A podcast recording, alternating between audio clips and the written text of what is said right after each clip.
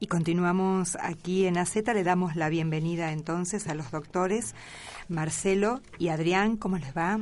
Buen día, Emma, ¿cómo te va? Muy buen día y bueno, realmente a través del teléfono quiero decirles que podés llamar al 558-7070 aquí en la radio o también comunicarte con los profesionales al 440-0758 o 155-15-24-53 porque durante toda la semana hubo muchos llamados con eh, cuestiones de defensa del consumidor, con cuestiones de servicios. Bueno, eh, realmente tuvimos una muy buena respuesta del micro y hoy vamos a seguir contándote en este micro ¿Qué artículos de asesoramiento jurídico podés encontrar en las páginas de los profesionales, tanto Iskin como Menzel?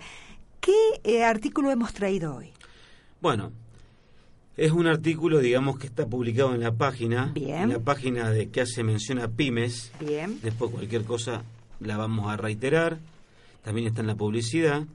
Es un artículo que está publicado allí, pero que tanto vamos a hacer, vamos a dirigirlo a quien hace la inversión para que tome determinadas precauciones, como aquel que hace otro tipo de inversión, que una vez construido el fideicomiso o en construcción, adquiere un inmueble de allí y sin tener demasiadas previsiones.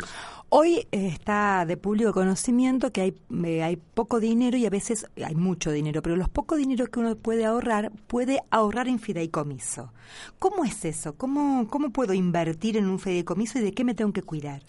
Bueno, el tema es el siguiente. Nosotros, la ley eh, 24441, que es de financiamiento de la vivienda y la construcción, se la llama porque ha priorizado el fideicomiso inmobiliario. Hay otro tipo de fideicomisos. Sí, el que más, más nos común. interesa, el que más nos interesa, que es el que más por ahí afecta a la gente, justamente es el de la construcción, que en una ciudad como esta ha dado un auge muy grande en distintas épocas de nuestro del siglo pasado y de este siglo, donde eh, es, la- es una figura atípica que está eh, no es un contrato particular, así como tan esquemático, sino que es una figura abierta y que tiene una complejidad de contratos adentro. Por eso es muy importante que quien va a ser inversor en un fideicomiso, que es una de las partes que se le llama fiduciante, Bien. eh, se provea de la suficiente información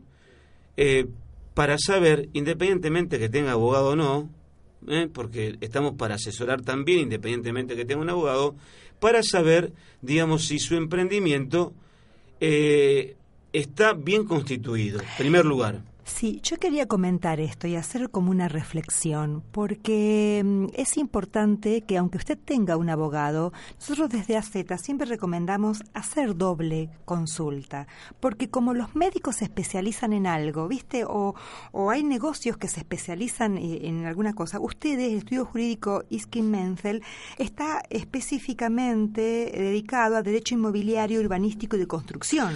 Sí, me río porque generalmente uno cuando te dicen te tenés que operar, Claro. no, hago otra consulta. O vas a un médico de, pero vas a un médico de corazón. decís, a ver, si vos te tenés que operar de corazón, y yo tengo mi médico de corazón, no, no, no estamos hablando mal ni bien de nadie. No, no, no, pero- es algo general. Es un Yo rie- tengo- Hay un riesgo de por medio siempre. Sí, o yo quiero comprar una casa y tengo una inmobiliaria. Y me dice, mira, tu, ta- tu casa vale tanto, te la taso. ¿Y yo por qué no puedo ir a otra inmobiliaria que me la tase también? Porque No, yo no. necesito, o sea, es mi casa y yo quiero saber. sí. Si me tengo que operar de corazón, voy a ir al mejor médico de corazón, no voy a ir a un médico de hígado o un generalista. A ver, entonces, casi siempre las empresas tienen abogados generalistas o no, no puedo definirlo. Abogado pero- clínico. Claro, a eso me refiero. Porque para que se pueda entender, si bien estamos hablando con pymes y estamos específicamente, y uno tiene un abogado de reconfianza de su casa, que es un amigo de la infancia o que me acompaña, está bien, pero yo ahora voy a hacer un fideicomiso. Entonces, ¿por qué no ir a un estudio jurídico que se dedique a eso? ¿Qué te parece? Sí, aparte es una, es una figura bastante compleja.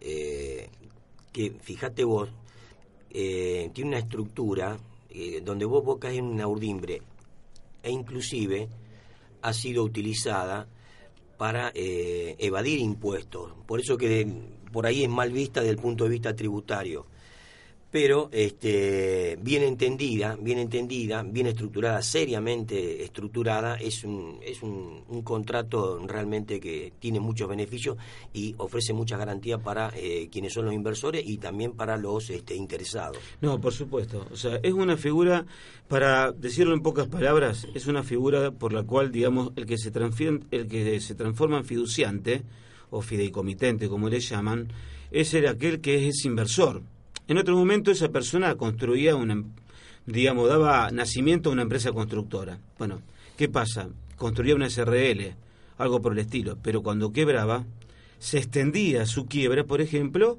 a sus bienes personales. Claro.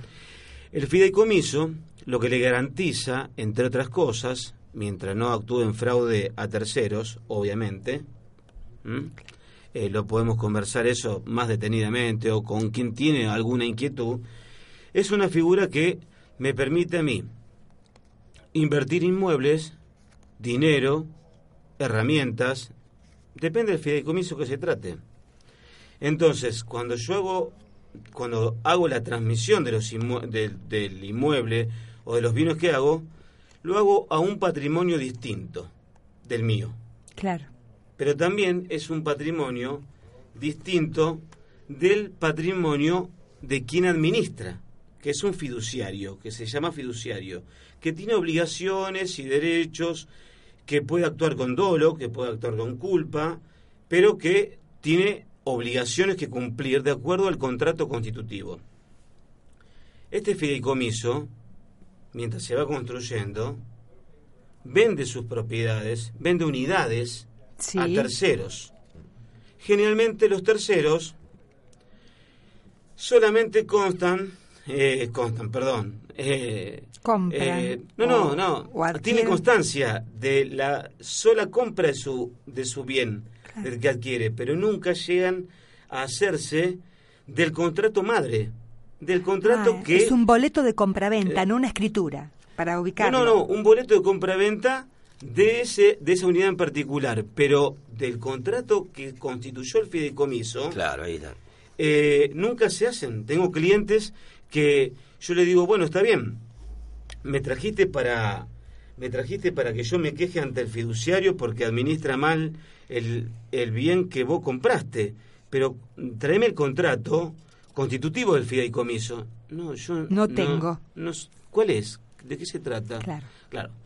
Entonces, para el que compra es importantísimo saber, cuáles son los papeles que tengo quiénes son los que han invertido quién es el que administra. el, deber de, información que te acordás Emma que tocamos creo que dos programas atrás. Claro sí sí, ¿Te sí. el poder de información. Yo tengo un poder ciudadano pero no lo puedo usar si no sé cuáles son mis derechos. Claro Exactamente. Además, casi siempre cuando voy a comprar algo, por ejemplo, una propiedad general, uno sabe que es una escritura, que primero hace un boleto de compraventa y después el escribano te lo inscribe y te lo entrega al mes y medio, más o menos. Pero realmente, si yo voy a comprar un fideicomiso, ¿sé todos los papeles que tengo que tener? Generalmente la gente hay una falta de información muy grande hasta para los mismos abogados que no se dedican a fideicomiso. Seguro. O sea, a ver, es, lamento, una figura muy, es una figura muy particular.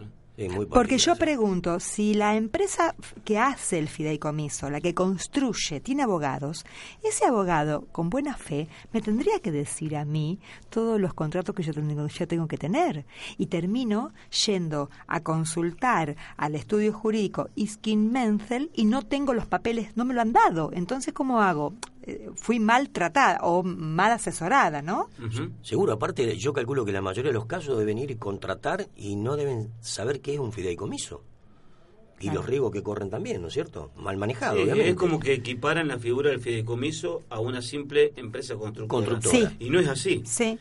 La empresa constructora generalmente eh, encara en base a una figura societaria, generalmente una SRL, una sociedad de responsabilidad limitada, vamos a, decirlo claramente, una sociedad anónima, y la mayoría de los carteles que uno ve que se están construyendo, hoy hay un auge muy inferior. Sí, ha, parado un poco. Ha parado por, un poco por la porque justamente hay contracción por la situación que es reinante. ¿no? incluso aquellos que se empezaron es como que aflojaron un poco eh, el ánimo y la velocidad que traían. Sí. Pero, digamos, la gente equipara que, mm, bueno, ah, no, un edificio que, que está eh, construyéndose y que voy a averiguar, porque para, voy a averiguar para cuándo venden.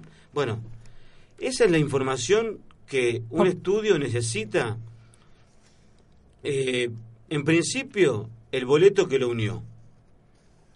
A partir de ahí, eh, nosotros nos comunicamos con quienes son los responsables de administrar. En este caso es otra de las partes del fideicomiso.